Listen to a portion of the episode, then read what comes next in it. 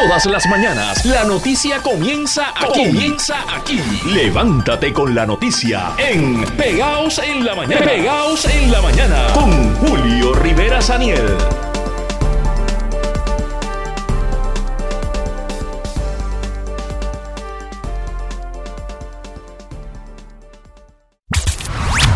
Noticia de portada.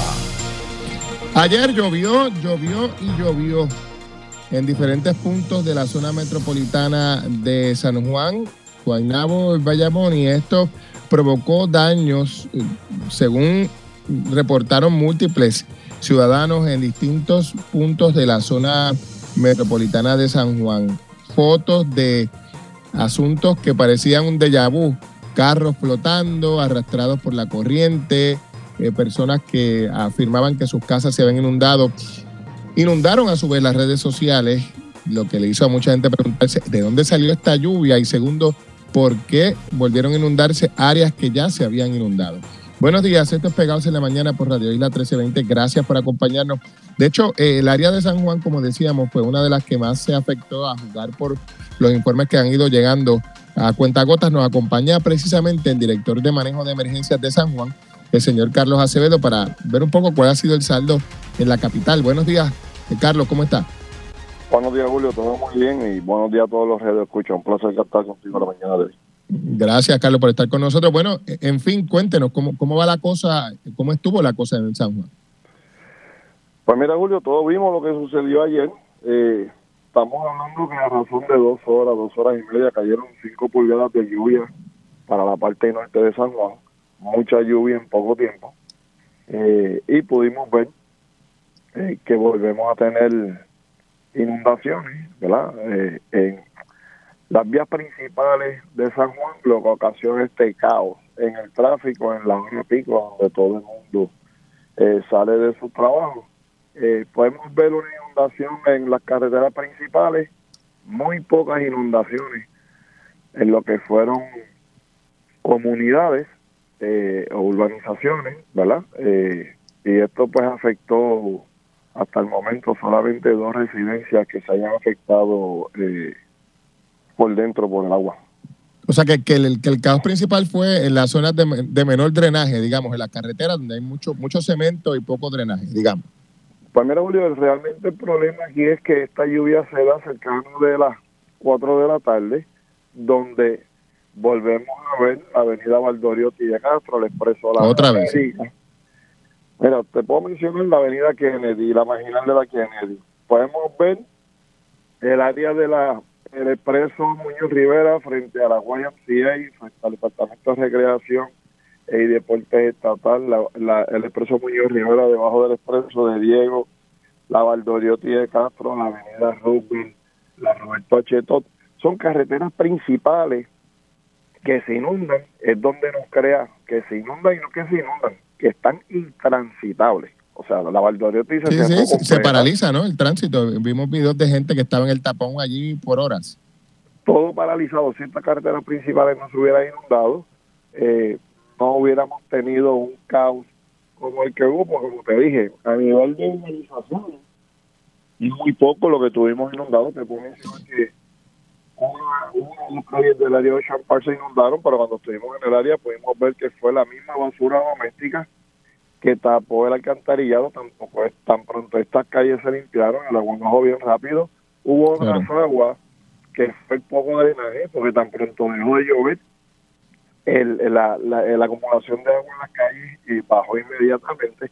Así que podemos ver estas carreteras principales. Anoche yo estuve con el director de Obras Públicas del municipio, Raúl García, y tuvimos comunicación con personal del Estado para hacer una reunión rápido con ellos, ver de qué manera se puede ayudar. Podemos compartir con ellos qué es lo que está sucediendo eh, para minimizar esto. Anoche estuvimos nosotros ayudando también en estos expresos estatales eh, para bajar estas aguas lo más rápido posible y tratar ayudar a la ciudadanía que pudiera llegar a, su, a sus hogares. Sí.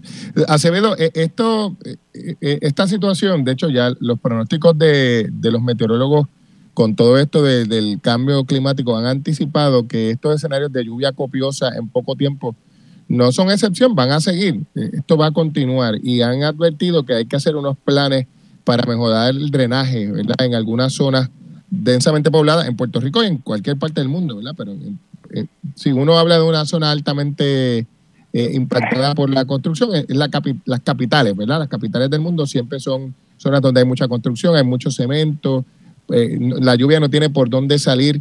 ¿El municipio está elaborando algún plan para, para adaptar su infraestructura? Porque si no, vamos a estar paralizados cada vez que llueva y va a seguir lloviendo. Mira, Julio, sí, esto se comenta de las construcciones. Aquí se dan construcciones y yo estuve haciendo un comentario en estos días, escuchando, ¿verdad? Eh, las personas que dicen que la tubería es más grande. Eh, en las construcciones debemos, debemos mirar más allá y es lo que estamos mirando, ¿verdad? Eh, no es que construyamos urbanizaciones y pongamos tuberías más grandes para que esto pueda ser un mejor captación de agua. Vamos a mirar las aguas abajo. En Malta teníamos ayer una mareada alta. ¿Qué vamos a hacer con eso? ¿Qué vamos a hacer con eso? Podemos, construir, podemos construir mucho, pero si no construimos hacia abajo las quebradas, los riachuelos, poder canalizarlo, dragarlo, que vamos a recibir más captación de agua. Podemos poner los tubos más grandes del mundo, pero si no miramos hacia abajo, así que estos permisos de estas construcciones, podemos exigir tuberías más grandes, pero debemos exigirle a estos contratistas también agua abajo, que si tenemos una quebrada, pues que, que sean parte de esa canalización, de esa de poder agrandar ese cuerpo de agua, si es una canalización, una quebrada pequeña, porque se afectan las comunidades que van claro. abajo, y, luego le trae un problema a, organismos como el suyo, ¿verdad? Porque ustedes tienen que atender la emergencia y, y, y, a jugar por el pronóstico científico, por eso se lo planteo. Esto va a continuar, o sea, estas lluvias intensas en poco tiempo no es, no es que fueron esta vez y la otra, es que esto va a continuar siendo la norma y, y si no se hace un plan integral, pues lo que vamos a tener es paralización de la actividad económica cada vez que llueva. Claro, y estamos hablando eh, de que hoy esperamos lo mismo eh, que ayer y mañana, miércoles, esperamos lo mismo que ayer, así que esto significa que nosotros debemos prepararnos, pero el ciudadano también, acuérdate de que estos planes comienzan a nivel comunitario, a nivel de familia, así que nosotros como familia, como ciudadanos, debemos prepararnos también y mirar eh, dónde, dónde está esa mitigación que nosotros debemos hacer como ciudadanos en esas alcantarillas, mantenerlas limpias, en saber si vivimos en un área inundable, pues como tú muy bien dices, esto va a continuar. Esto no fue que se quedó ayer y se paró. Hoy claro, usted menciona, hoy tenemos el efecto de lluvia. Hoy tenemos lo mismo, exacto. Carlos, menciona eh, el tema de la manera en que se construye. ¿Cree usted que de cara al futuro hay que hacer enmiendas para exigir eh, eh, a, los a los desarrolladores que incluyan elementos nuevos en esos desarrollos, que no sean opcionales, sino que tengan que estar incluidos, para evitar pues. provocarle problemas al Estado posteriormente o a las ciudades. Claro, porque la responsabilidad comienza, esos planes de emergencia comienza la responsabilidad de los municipios y estos permisos salen a nivel del Estado de construcción. Claro, al municipio le toca el tostón, pero el Estado es el que otorga los permisos, claro.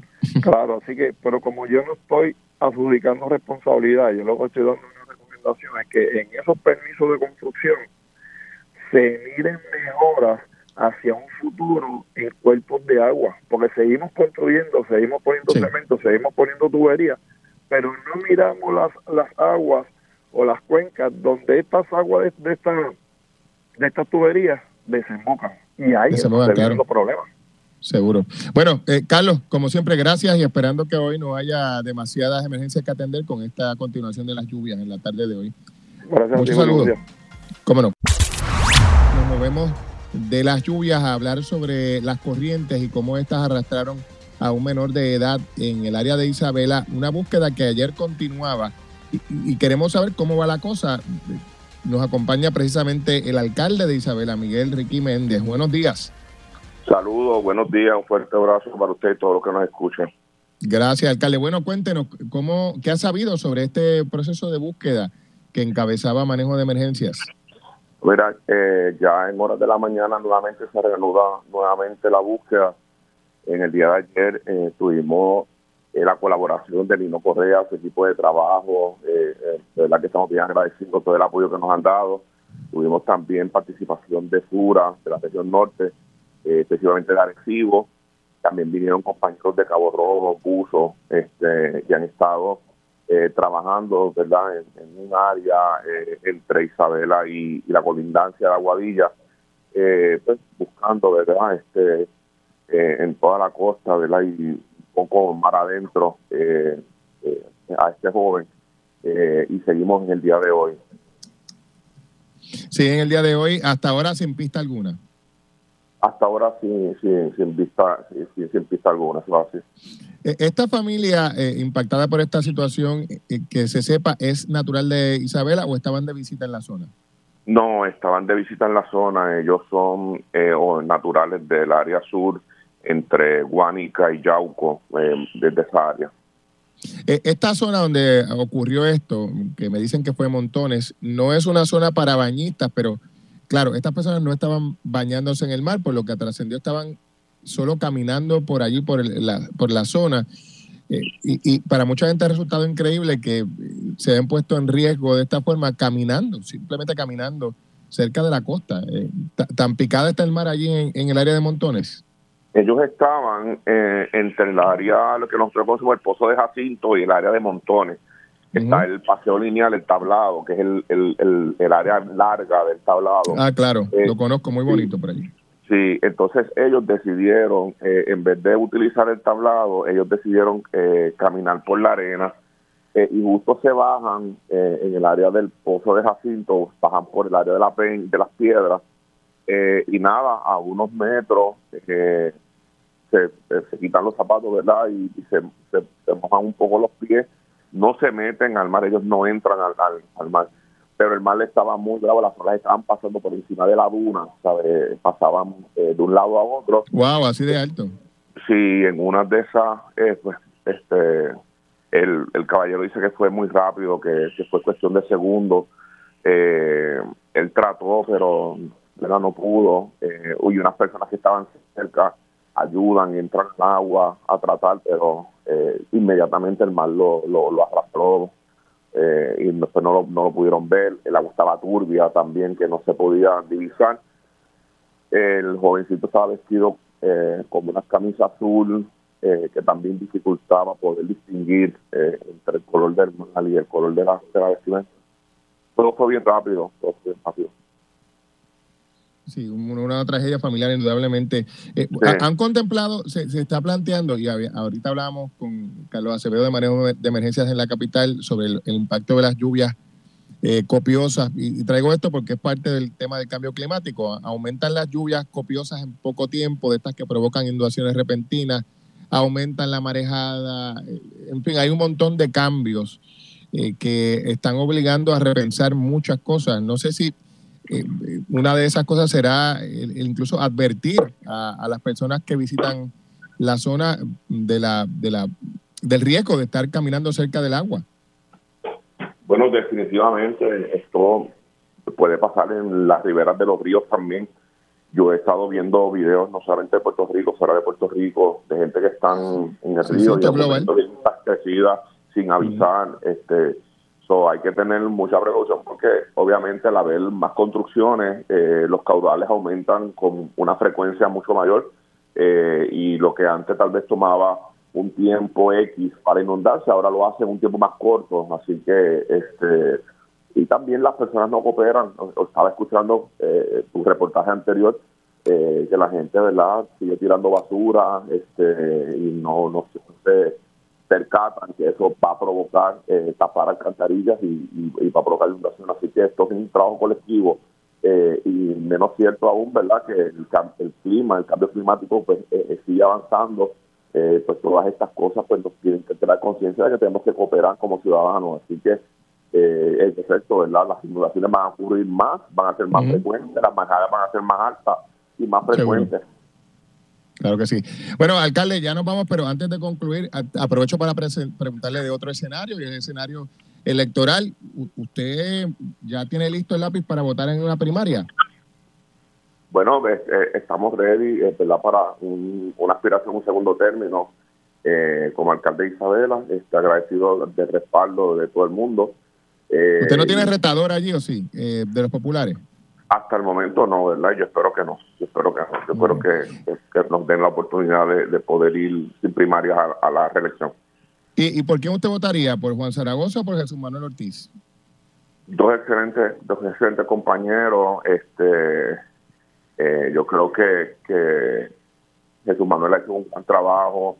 Eh, yo originalmente estuve con Luis Javier en, en, la para la presidencia del partido. Este Juan Zaragoza, eh, ¿verdad? Eh, tenemos muchas cosas afines en términos de que él le donó un riñón a su mamá, igual que eh, lo que recibió un riñón de su hermana. Yo, yo le doné un riñón a mi mamá, ¿verdad? Y hay muchas cosas, ¿verdad? Pero yo creo que sería saludable si pudieran dialogar y, pudiéramos llegar eh, a la elección sin primaria. Eh, ¿Le gustaría que no haya primaria? Yo estoy en esa línea, yo creo que debemos proyectar más unidad todavía, debemos proyectar más fortaleza y sobre todo eh, ir en búsqueda de lo que el país está buscando y no hacer lo mismo que siempre se hace. Para evitar una primaria, uno tiene que salir de la carrera. ¿Quién debería quedarse como candidato? podemos dialogarlo. Yo creo que, somos personas sabias, yo creo que ambos son personas inteligentes, eh, llevan trayectoria política y yo creo que se puede llegar a, un gran ejercicio de consenso. Como no, como no, alcalde. Bueno, le agradezco el tiempo. Gracias por estar con nosotros. Bueno, señor, ustedes saben que las candidaturas continúan surgiendo. Hay figuras nuevas, otras que aspiran a la reelección. Una de ellas es el representante Víctor Párez del Partido Nuevo Progresista, que, va otra vez eh, y se lanza haciendo múltiples promesas, incluyendo una relacionada a atender finalmente el tema de los permisos, que se tardan un montón aquí en Puerto Rico. Eh, uno conversa con personas que quieren emprender a nivel local, eh, locales, ¿verdad? Ciudadanos locales que quieren emprender y dicen, mira, esto es puesta arriba, esto es complicadísimo. Víctor Párez, buenos días. Buenos días, Julio. Buenos días a ti, a tu audiencia de Radio Isla. Gracias por acompañarnos. Así que se decidió por un nuevo término. Sí, Julio, eh, hemos decidido, ya radicamos el pasado domingo nuestra candidatura a la reelección. Hemos hecho, ¿verdad?, una labor eh, los pasados eh, siete años aproximadamente que se cumplen a diciembre de este año. hemos estado trabajando con nuestras comunidades, presentes en el, en el trabajo de campo, presente en el trabajo legislativo y como bien dijiste, ¿verdad? Parte de esa función legislativa eh, nuestra, eh, hemos estado trabajando hace un tiempo eh, cómo eh, se ha estado desempeñando en los permisos en Puerto Rico. Ciertamente es un, es un problema, ¿verdad?, que ha habido por muchos años.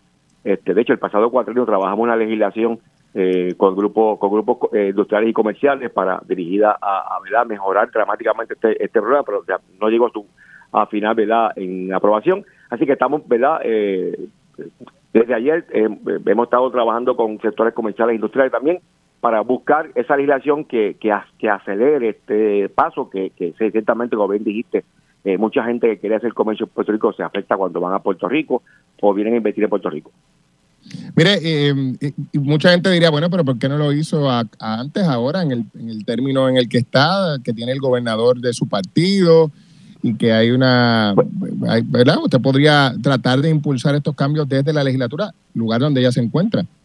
Sí, lo, lo, lo he hecho, Julio, he radicado, yo radiqué un proyecto eh, completo, como te dije, este cuadrenio, eh, dirigido obviamente a mejorar eh, este problema de los permisos. Eh, en la Cámara, pues el presidente de la Cámara hizo un proyecto sustitutivo que incluyó otras medidas bajo el mismo renglón eh, y estamos en espera de que se, apruebe. De hecho, el, señor presidente de la Cámara me había dicho hace un tiempo atrás que en caso de que hubiera no hubiera acuerdos con el Senado, sabe que aquí la, el Senado Popular y la Cámara Popular muchas veces tienen muchos encontronazos eh, y muchas veces eh, legislaciones que son buenas para el país se quedan estancadas, ¿verdad? En ese en ese en ese eh, ese forcejeo de ambos presidentes de cuerpo, eh, a ver si finalmente la que yo radiqué se apruebe en la Cámara, estamos a, poco tiempo de la de la de sesión de esta semana, la que viene en la última sesión, así que esperamos que ocurra algo, de lo contrario, Julio, ¿verdad? Yo espero una mayoría PLP en la Cámara, que podamos trabajar una legislación mucho más abarcadora y que realmente ayude a los comerciantes en Puerto Rico.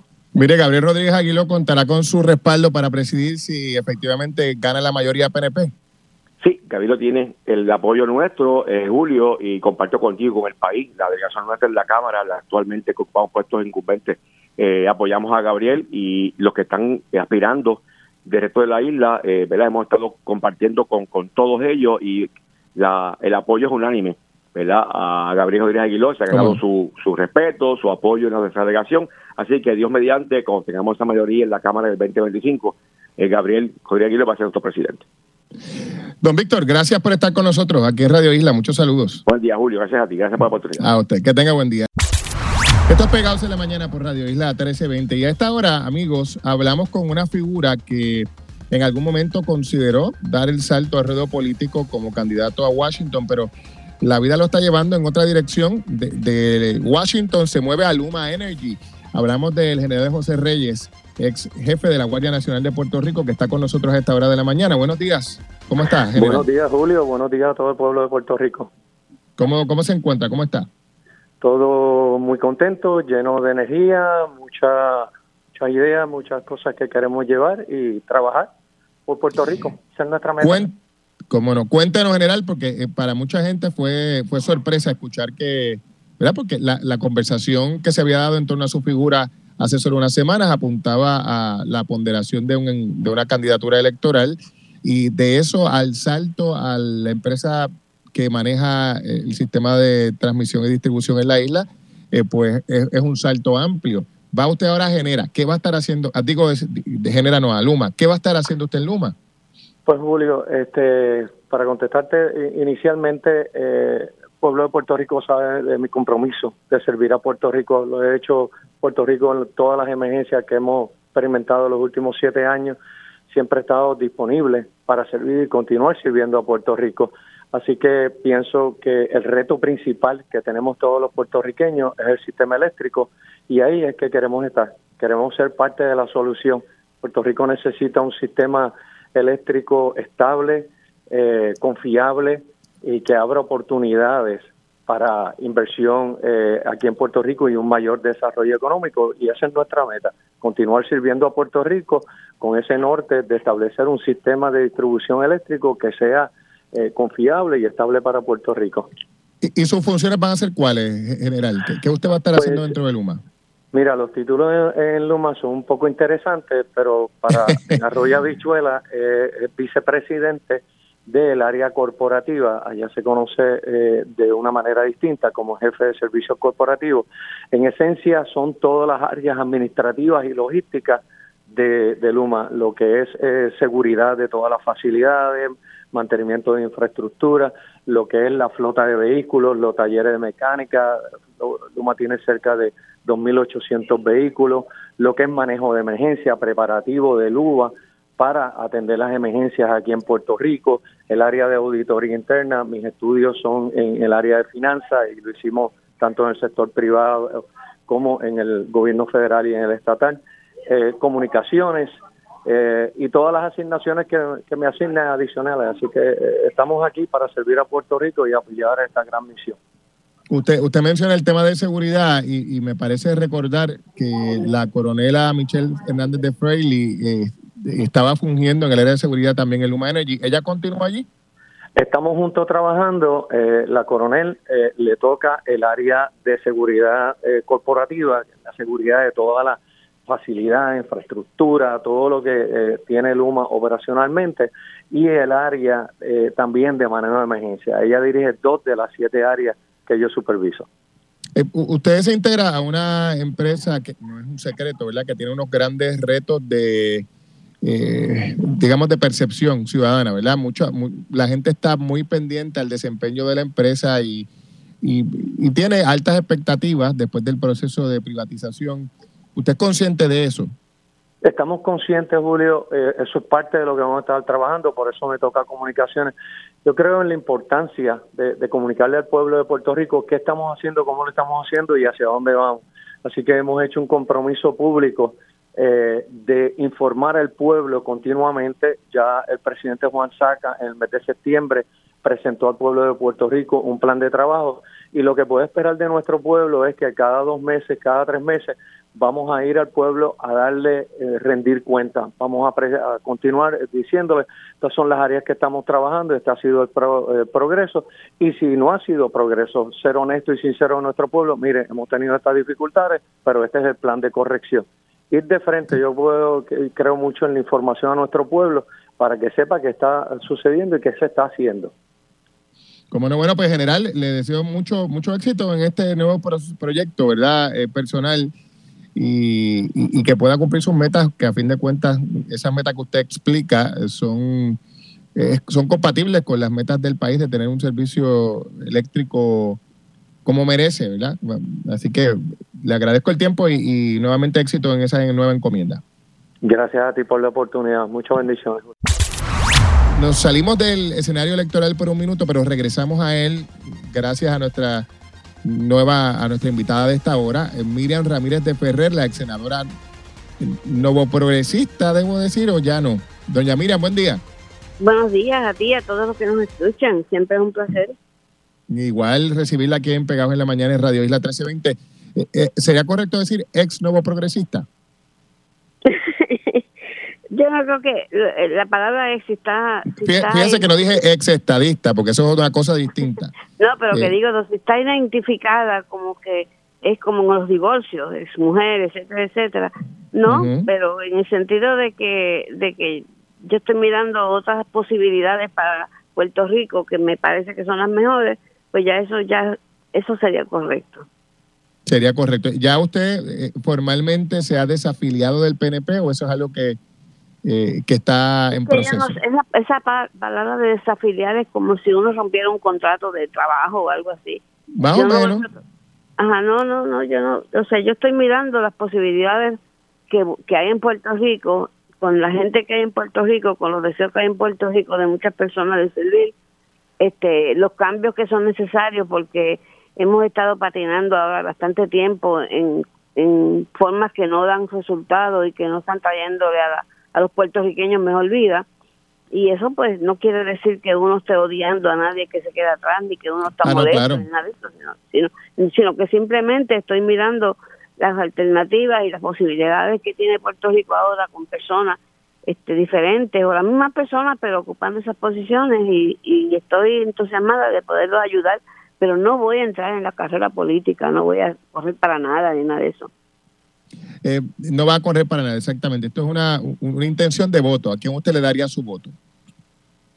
Exacto. Bueno, mira, yo llevo una campaña hace ya unos tiempitos, porque tuve varias conversaciones en Washington eh, con la gente dándole la queja, que mira, que en Puerto Rico hay que hacer esto y tal y cual. Y siempre me dicen lo mismo, los, los colegas allá me dicen, es que el pueblo es el que tiene que arreglar eso, es la gente que tiene que arreglar eso, pero la gente en Puerto Rico no arreglan eso la gente en Puerto Rico dejan que los políticos y, los que tienen poder hagan lo que quieran y lo que hacen es que se quejan, pero no lo pueden cambiar. Y ahí fue que yo dije, bueno, pues entonces lo que tenemos que hacer es que apoderar al pueblo para que el pueblo sepa cómo tiene que votar. Y entonces empezó una campañita ya hace un tiempito atrás diciéndole, mire, si usted le va a visitar a algún líder político, a su pueblo o algo así, usted le va a preguntar las cosas en las cuales usted cree. Por ejemplo, da un ejemplo, vamos a decir, que tú digas, mira, yo no creo en el aborto, pues usted le pregunta a ese líder político, ¿tú crees en el aborto? Si el líder político dice que sí, que cree en el aborto, pues mire, no vote por, ese, por esa persona, porque esa persona va a tomar decisiones que no son las iguales que usted tomaría. Pues eso mismo pasa en este momento que yo estoy viendo que el PNP toma unas decisiones, son gente buena, son gente, ¿verdad? Yo no tengo ninguna queja individual de ninguno de ellos, pero han fallado en muchísimas cosas, han fallado en la lucha por, esta, por por el estatus, han cometido grandes errores. Este, a mí la forma en que han manejado en muchas ocasiones, como manejaron la pandemia, castigando literalmente a los puertorriqueños, con, encima de que estaban muertos del miedo con el COVID, encima castigándolos si no se ponían vacunas, etcétera. Y entonces yo, a mí ese tipo de gobierno, que es un gobierno liberal, que es un gobierno que domina al pueblo desde la silla de poder, pues no es no es mi estilo, mi estilo es el gobierno republicano. Y entonces pues veo que dentro de los partidos políticos que hay en Puerto Rico, el partido que más se parece a las cosas en las cuales yo creo y en la forma de gobernar es el Partido de Dignidad. Doña Miriam, y para tenerlo claro, ¿verdad? Porque no, me queda claro y, obviamente, ¿quién, ¿quién si no usted me lo puede aclarar? ¿Usted ya eh, ha decidido que va a apoyar a Proyecto Dignidad o usted todavía está en el proceso de decidirlo? Bueno, yo, yo simpatizo con el Proyecto Dignidad y yo, si siguen la ruta que llevan, ese es, el grupo que yo voy a respaldar. ¿Y usted se afiliaría al partido? ¿Usted se afiliaría al partido? Si no, si no ocurre algún cambio radical o hacen algo que yo considere que es correcto, falta un poquito todavía para las elecciones. Claro pues sí, este, a mí hasta la fecha, la gente que están ahí trabajando, los, principios en los cuales ellos creen son los mismos míos, pero yo no, yo no, yo no me voy a ustedes usan la palabra, no ustedes, sino el, el pueblo usa la palabra filial como un matrimonio y eso no es no es lo que tiene el, el ser humano, el ser humano tiene la libertad de votar hoy por una persona y mañana por otra. Bueno, pero usted sabe, y, usted viene un poco de, esa estructura, aunque ya hace un, hace un tiempo atrás usted ha mostrado, ¿verdad? La libertad de expresar lo que usted quiera, incluso sobre el partido en el que militó, pero los puertorriqueños están acostumbrados a eso, a que se afilian a un partido, se casan con ese partido y no miran pues para ningún lado. Eso está, mal, eso está mal porque entonces el partido o los líderes se toman esa confianza de que pueden hacer lo que les da la gana, por esa lealtad y entonces abusan de la, de la buena voluntad del pueblo. O sea que no estamos hablando, doña Miriam, a ver si entendí correctamente, no estamos hablando de que usted se va a desafiliar del PNP para afiliarse a, Proyecto de Unidad. Usted, eh, usted le daría el voto si usted quiere, pero está en la libertad incluso de, de votar por algún otro movimiento político. Yo no, yo no, me siento afiliada ni amarrada emocionalmente con nadie. O sea, ni, ni antes, ni ahora, ni después. Yo no me siento obligada a, a tener que votar por un partido por un compromiso como si fuera un contrato. Yo yo tengo que el pueblo tiene que analizar los candidatos en su momento, en lo que han hecho, en lo que ofrecen y si fallan tienen que buscar otro. No puede no no se aquí esto no es un matrimonio. Claro. Mire, doña Miriam, eh, y, y, dentro del Partido Proyecto de Unidad hay, figuras que ya están, otras que están coqueteando con aspirar a posiciones electas, como por ejemplo Elizabeth Torres, que ha sido delegada eh, por, la estadidad. ¿Qué le parece esa posibilidad? No, yo no estoy pensando en candidatura. Yo estoy mirando, por ejemplo, que ese partido tuvo dos personas en la Cámara y el Senado de Puerto Rico cuando estaban los temas álgicos del aborto y tomaban decisiones que eran las mismas que yo hubiera tomado. ¿Entiende? Entonces también este, he visto que el, el alcalde de San Sebastián también está mirando hacia la gobernación y tiene los mismos principios míos yo no estoy ahora mismo buscando candidatos para que corran para esto o hablar de que voy a correr. O sea, la parte política esa a mí no me interesa en absoluto. A mí lo que me interesa es que los puertorriqueños sepan escoger la gente que va a gobernar, los que van a ser miembros de la legislatura, los que van a ser gobernadores y eso, basado en los principios individuales de cada persona. Y que yo sé que en Puerto Rico son conservadores, además de que eso nos identificaría con el partido que está eh, promoviendo toda la vida la estabilidad en Washington, porque solamente es el Partido Republicano. Yo les repito a la gente, porque no se dan cuenta que en Puerto Rico la proyección que hay es que todo el mundo es demócrata y la gente se pelean porque no, yo estoy popular, yo soy PNP o lo que sea, pero sí es que todos son demócratas. Y el Luis está en el mismo partido que está el presidente del Partido Popular y el, y el del PIB ellos están todos en el mismo partido porque lo que tienen, lo que te define es la filosofía y en las cosas en lo que creen. Sí, en Estados Unidos. se creen que es un nombre, pero no es un nombre, es un estilo de gobierno. Claro. Doña Miriam, entonces, eh, en definitiva, usted está evaluando y ponderando y, y, decidirá eventualmente. Sí, yo estoy diciendo que yo respaldaré y votaré por aquellas personas que creen igual que yo, que gobernarían, que gobernarían como lo haría yo y que creen en las mismas cosas. A lo mejor sabe Dios de aquí a las elecciones muchos de ellos han cambiado, han dicho algo en lo cual yo no estoy de acuerdo, pero de momento el, grupo político que representa mis valores y que yo haría si yo fuera gobernador, etcétera, ahora mismo yo veo que está en el, en el proyecto de dignidad y en un alcalde de San Sebastián. Deben haber más personas en Puerto Rico que tengan esa misma filosofía. Ya esas personas decidirán si van a correr dentro de su partido o en otro partido. ¿Cómo no, doña Miriam? Bueno, eh, eh, por otra parte, antes de concluir, preguntarle, ¿usted, ¿usted votaría en Puerto Rico? Porque una vez salió esta discusión pública, varias personas dentro del PNP dijeron, es que ella no puede votar aquí porque ella no vive en Puerto Rico. Mira, lo que sucede, primero que el voto mío no es tan importante, pero lo que sucede es que la gente no conoce cuáles son las reglas. Este, en Puerto, en cualquier sitio del mundo tú votas en base de donde tú es tu residencia. Mi residencia es en Puerto Rico. Recuerden que a mí me metieron en la de los shadow members, esas cosas, y yo pasé por todo el protocolo para complacer a la gente, el protocolo de los requerimientos que se me hacían para eso. El hecho de que, o sea, por el, por el hecho de que tú estés viviendo en Francia, no quiere decir que tú no seas residente de Puerto Rico. Yo tengo mis, mis, mis datos y mis credenciales son de Puerto Rico. Yo no voto en Florida y yo pago contribuciones en Florida como, como extranjera, como persona que no, que no es, que no es ciudadana de aquí. Muy bien. Doña Miriam, le agradezco el tiempo. Gracias por estar con nosotros aquí en Pegados en la Mañana. siempre a las A esta hora le damos la bienvenida a Javier Jiménez, uno de los precandidatos a la gobernación del partido Proyecto Dignidad. Buenos días, alcalde, ¿cómo está? Saludos, Julio. Saludos a todos. Buen día. ¿Cómo va todo? ¿Cómo va esa, esa integración, esa transición al partido Proyecto Dignidad? Pues básicamente tú sabes que estamos eh, caminando todos los pueblos de la isla. el partido Proyecto Dignidad, como te había dicho anteriormente, es un partido que está en desarrollo, ¿verdad? Eh, y estamos por todos los pueblos de, Puerto Rico, pues estableciendo y creando las estructuras necesarias, eh, conociendo también, aparte del liderato los diferentes pueblos de la isla, que ya también hay sitios que están establecidos. Así que estamos en esa dinámica durante todos estos días. Alcalde, eh, el partido, eh, como pasa con el Movimiento Victoria Ciudadana, son dos movimientos políticos emergentes que yo creo que están representando una amenaza a los partidos principales.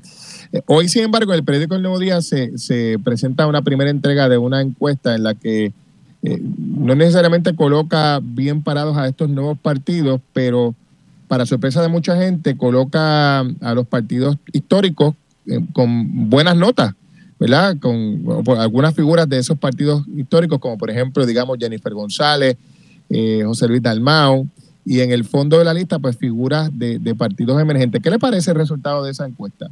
Pues básicamente se puede ser sentir en un momento determinado. Tú sabes que para las elecciones todavía queda un año y todavía no ha comenzado las campañas políticas.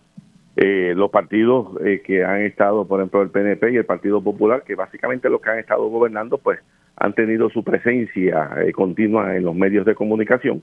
En el caso de la comisionada, ella eh, pues ha expresado eh, insistentemente los fondos federales que ella dice que supuestamente pues que ha conseguido.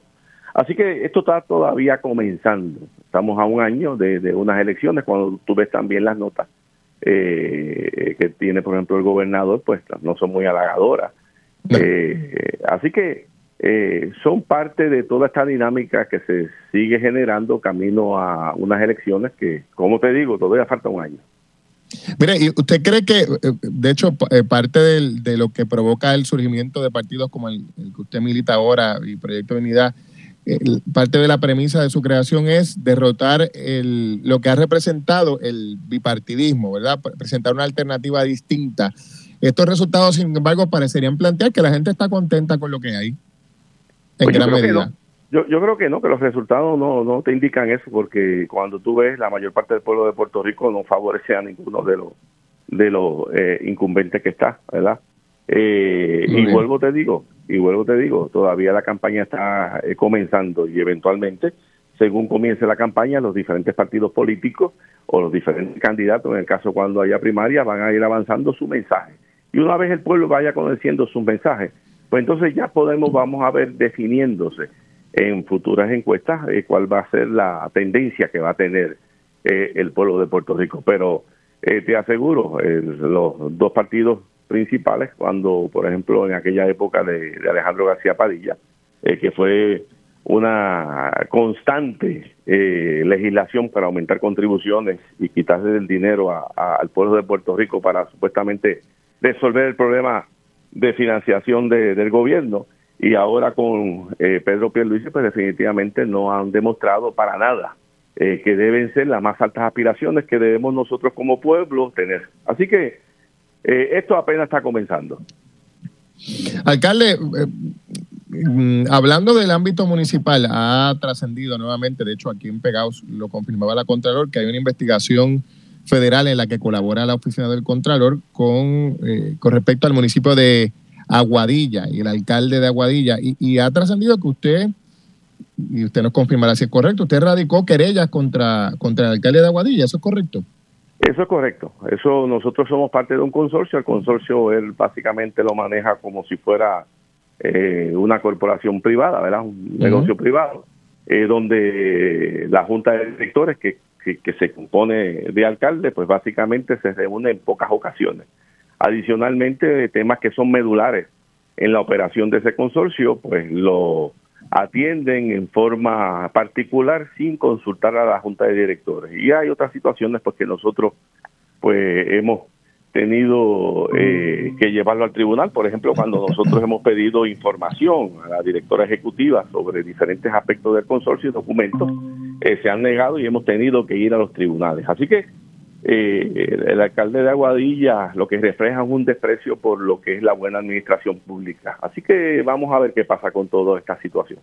¿Qué cosas específicamente, si puede abundar, alcalde, fueron las que le llevaron a usted a presentar las querellas? Porque me dice que son múltiples, no, no, es solamente una. Bueno, eh, sí, es más de una, es más de una querella, eh, son aspectos eh, operacionales, aspectos operacionales directamente con decisiones que se han tomado sobre algunos aspectos eh, administrativo. Así que esas querellas pues están en su curso. Pero estamos eh, hablando de, manejo de fondos o de qué cosa estamos hablando.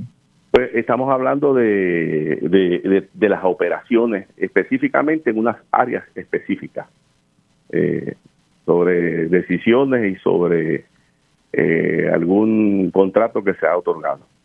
Un contrato que se ha otorgado para beneficiar a alguien de manera Pero no te puedo, abundar porque, luego te digo, eh, eh, bueno, eh, es un contrato contrario a los mejores intereses del consorcio. Es un contrato este contrario a los mejores intereses del consorcio y hay otras querellas más. ¿Y estas querellas usted las radicó ante qué foro? No, no, no te puedo decir porque los foros así me lo requirieron. Se lo pidieron, pero bueno, están los foros estatal o federal, uno de esos dos, ¿no? Bueno, sí, son los únicos dos que tú puedes radicar. No, no tienes ninguna otra alternativa. Claro, que, que eh, usted ha radicado alguna, ha radicado múltiples querellas contra el alcalde de Aguilla ante foros estatales o federales eh, por alegadas irregularidades sí, en la otorgación de contrato. Sí, sí, sí, sí. ¿Usted cree que, que esas querellas que usted radicó son un poco la zapata de esta investigación que se está confirmando? ¿O será otra cosa? Bueno, lo, que pasa es que según trascendió en los medios, eh, la investigación que está haciendo el FBI es por otros aspectos relacionados a las operaciones del municipio de Aguadilla y relacionados, de acuerdo a los reportajes que salieron eh, recientemente, a unas adquisiciones de propiedades que no guardan relación con los ingresos que haya tenido el alcalde. Claro, eh, mm, así que a la luz de lo que usted nos ha dicho, muy bien podría haber una investigación adicional contra el alcalde de Aguadilla. Bueno, las querellas están, las querellas están. ¿Hace cuánto las radicó, alcalde? Eh, yo te puedo decir varios meses atrás. este año. Sí, sí, varios meses, pero hice unos planteamientos a principios de este año. Hice unos planteamientos en la Junta de Directores a principios de este año eh, sobre diferentes aspectos. Bueno, vamos a ver qué, qué, es lo que lo que acontece. Por último, alcalde, preguntarle si ya si ya escogió candidato candidata para la Washington, si usted gana la, primaria. Ya tenemos, ya tenemos, ya tenemos una persona que hemos estado en, múltiples eh, conversaciones. Eh, pues se está evaluando por un, comité que tiene partido Dignidad. Tan pronto termine la evaluación, pues lo anunciaremos. ¿Y esta persona eh, es, es importada de otro partido o ya pertenecía a Proyecto Dignidad? Bueno, en Proyecto Dignidad todos los componentes militaban en otros partidos. Eh, porque tú sabes que este, este partido comenzó en el 2019, pero todos los componentes militaban en otro partido. digamos, déjeme cambiar la pregunta, si esta persona en algún momento aspiró o tuvo alguna posición electiva bajo otro partido. No, no, no, no, no. ¿Es una persona conocida? No, no, muy conocida, pero va a ser, muy va a ser conocida, pero te garantizo que va a ser conocida. Interesante, interesante. Bueno, alcalde, le agradezco como siempre el tiempo. Gracias por estar con nosotros. Seguro que sí, Julio. Siempre un placer. Retomando el escenario eh, electoral, ustedes saben que el Nuevo Día publica una encuesta en la que habla de varias figuras políticas del país y, habla de los índices de aceptación. Jennifer González es una de las figuras encuestadas y aparece en el tope de la lista de las que mayores índices de aceptación tienen en el momento de la encuesta. Nos acompaña Aníbal Vega Borges, que es parte de su equipo de campaña. Buenos días. Buenos días, Julio. Buenos días al pueblo de Puerto Rico. Bueno, eh, ¿cuál es, igualmente, ¿cuál es, cuál es la lectura de ustedes allá en el comité de campaña tras estos números que eh, refleja el periódico El Nuevo Día? Mira, esta encuesta es una encuesta que se hace a nivel de eh, casa a casa. refleja más o menos los sondeos que nosotros hemos visto, que Jennifer González tiene una amplia aceptación en el pueblo de Puerto Rico, es la candidata que le asegura al triunfo al Partido Nuevo Progresista y que la candidata, aunque algunas personas eh, líderes siguen bajándose, el pueblo se sigue aumentando con Jennifer González. Entonces, cuando tú eh, observas los números que dice esta encuesta de El Nuevo Día, eh, Pedro Pierluisi está en la novena posición. Prácticamente eh, los candidatos del Partido Popular están por encima de Pedro eh, Pierluisi, el Partido Nuevo Progresista está por encima de Pedro Pierluisi prácticamente como este siete puntos por encima en, escala. Está Jennifer González, después el partido y en la novena posición está Pedro Pierluisi, lo que denota también es un desgaste en su figura al extremo de que el 60% de la población le da entre D eh, y F. Esa es la realidad de lo que estamos notando. De hecho, esta encuesta refleja que casi el 48% de los no afiliados favorecen la candidatura de, Jennifer González y nosotros mañana lo que estaremos analizando es cuántas personas del Partido Popular eh, estarían respaldando a Jennifer González en unas elecciones. ¿Usted anticipa que eso va a producirse, que ella es una candidata que apela a electores que no son de la base electoral del PNP? Sí, nosotros seguimos este, analizando ese, ese punto.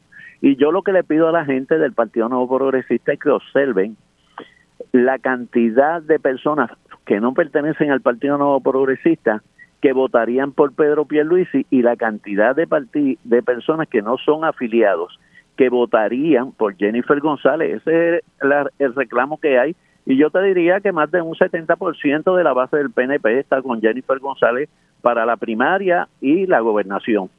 Mire, por la lectura que usted da de, las notas del gobernador, estamos hablando de que es un candidato, un candidato, ¿cómo es que dicen en el campo? Que está muerto por la pechuga, dicen por ahí. Bueno, yo lo que te digo es que tiene un desgaste, un candidato que tiene aproximadamente un 60% de DIF que le da este el pueblo. Y que ah pero Mundo dice que él está Mundo dice que eso está perfecto que él está excelente que y el propio gobernador dice que que sus números son excelentes. Pues no sé de dónde están observando esos números. Yo le digo que vayan a la calle hagan un censo casa a casa toquen puertas este y eso es lo que tienen que ir analizando. A pesar de la mayor ¿verdad? La cantidad millonaria que ha invertido en publicidad. El reflejo está en que la gente en la calle le está diciendo que la obra que está haciendo Pedro Pierluisi lo está clasificando entre un D y una F. Pero el gobernador cuando se le pregunta dice que el que no ve la obra es porque no tiene carro, porque no mira, porque no ve. Bueno, es que el problema no es que te vayas en carro, el problema es que tú en el carro tienes que detener el carro, bajarte y hablar con las personas. Eso es lo importante de todo esto. Y el pueblo eh, está evaluando esto.